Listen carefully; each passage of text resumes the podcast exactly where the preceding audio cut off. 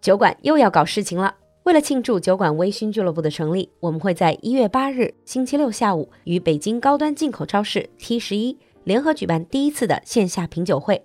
特别甄选的多款意大利葡萄酒，专业的意大利侍酒师带你细细品尝。今天节目里的意大利小姐姐也会到场，给你沉浸式的意大利文化之旅。赶快联系小助手，微信号是 l u l u x j g，l u l u 就是露露。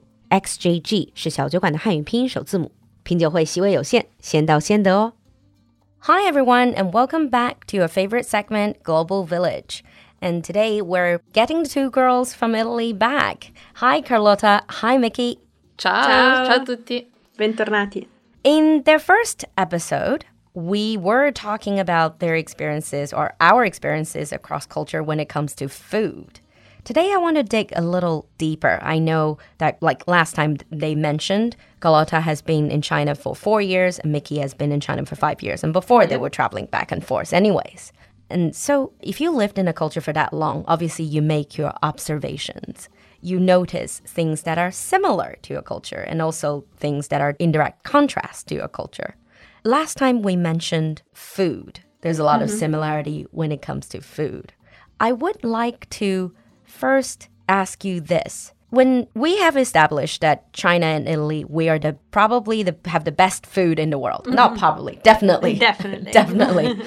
um, for Chinese, we always say 中国味, like the Chinese stomach, meaning wherever we go, even if we go to other cultures, we tend to feel like we still have Chinese stomach. We can try other food, but we will eventually just go back to Chinese food. Is that the same To Italians? Yes. Yes.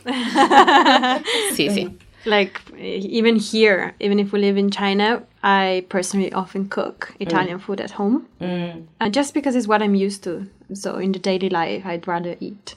Yeah, what I've always been eating since I was a kid, and then eat out like other kind of kinds of food. Uh, but generally, yes, that's what I'm used to. So How long can you guys go on with go on for without eating Italian food? I think uh, two days. Same here.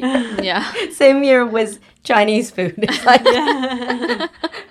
don't get me wrong, I love Italian food. I can go on eating Italian Yeah. food. But then, you know, every two days or three days, I probably go like, oh, I just want. You just crave fried rice. something. It's not just the food itself, it's more the emotional. Attachment. Yeah. So Yeah. you just feel you want something that reminds you of home and something Mm. familiar. Yeah. So yeah, you can go a longer period. I've I've gone longer than two days without Italian food, but then I had cravings, of course. Yeah. But I definitely had more cravings when I was living in London compared to when I was in Italy. Yeah, I guess. because there's less similarity there. Mm. What apart from food, what other similarities between our two cultures have you guys observed? Uh, I think the um, attachment we have to our relatives, to Mm. our family. So how important the The value of family. the value yeah. of family. Family and home. This is the first one. And of course, the um, the respect we have for old people, like the. Like the, The elderly. seniority. Yes. I have a question. In a big family, do you still have the idea of big family, like the big family culture? Yes, we do. Yes. And the whole 家长, like the Head Yeah. of head of the family. family. How, What's that like in Italian families now? My grandfather is 92, which would be that that person.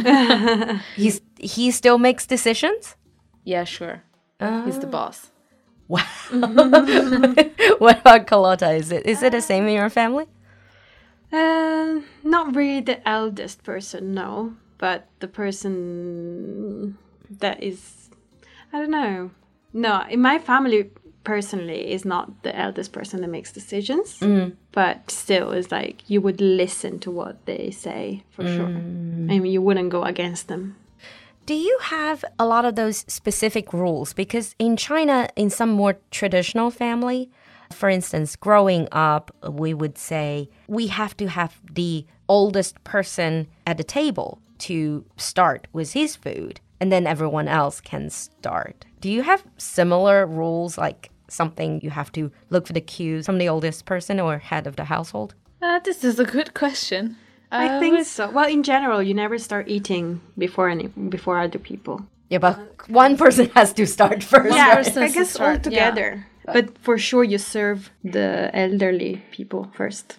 Oh. Yeah. Yeah, this is the thing about the making decisions. Do they still have a say? I mean, they they have a, a like a bigger say in family affairs. Yeah, sure they do. Well, my grandfather, as I said, is 92, so he's still like really active, mm. but it's not gonna decide on everything. Mm. But for sure, my dad is gonna ask him for anything, like An opinion. opinion for everything. Mm.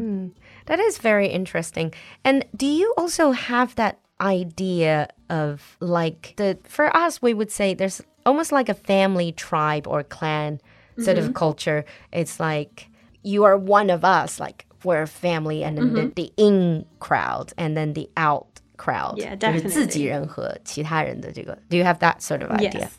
What about outside of the family with friends and acquaintance? What are the similarities that you you have observed? I let you talk. Yeah, I've noticed if I bring a friend home or someone I met and I introduce him or her to my family, mm. then they would be considered part of the family mm. because they're my friends, my acquaintances. So they will be automatically considered as such. So for oh. my family also. So I feel like One of uh, us. One of us. Yeah, there is mm. this sense of belonging. And yeah, especially like I've learned that from my parents, like just mm, treat everyone that comes to the house like uh, like your own relative, let's say. Family member. Yeah. Uh, so very hospitable with guests and yeah just to make sure everyone is comfortable and just they feel like at home we say like your house is my house you know just feel at home do whatever you, you feel like no formalities So it's very much, in this sense, it's very much us and them. Sort of, if you're one of us, then we Yes, treat you. yes. We have all the friendliness and hospitableness there. Mm, yeah once uh, a person says like guarantees, let's say, or like introduces someone else from the outside group, then it's automatically yeah. Which brings me to the whole guanxi and shuren. I mean, yeah. you both speak Chinese, you must know. So, Mickey, what do you think about this whole? Does Italian culture have the idea of guanxi and shuren? We do, we mm. do, and um, we often think to listen to somebody like if it's more important the relationship or if it's more important the competence of the person. Hmm. And because guanxi is really important, usually we give to the person also the competences. I don't know if ah. I So, if you need someone to do something, Yeah. if you have to choose, you'd rather choose 熟人 Yeah, sure. yes than someone professional, but you don't know. Exactly. Yeah. This is the, the point. This is yes, exactly. I guess sometimes you also feel like you have to ask the person you know rather than like an exterior, like an external person. Let's say someone in your family does a job or does something and you need that kind of service. It will be considered rude if you don't ask that Ah, person. if you just go to the more competent Yes. but less familiar one. How do you maintain 关系? Do you drink together? we or- eat So going back to food again. with food. always, always, always. okay.